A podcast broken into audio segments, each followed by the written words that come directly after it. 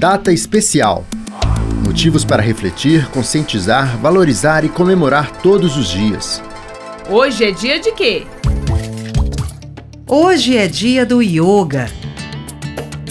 A prática milenar ganhou homenagem no calendário de Minas no ano de 2006. A ideia da lei é destacar a importância do yoga para a qualidade de vida de milhares de praticantes. Essa filosofia chegou ao Brasil na década de 1940, mas é milenar na Índia. A palavra yoga significa controlar, unir e promete, por meio de exercícios, estimular e equilibrar mente e corpo. A data especial é para lembrar e divulgar os conhecimentos e estimular a prática.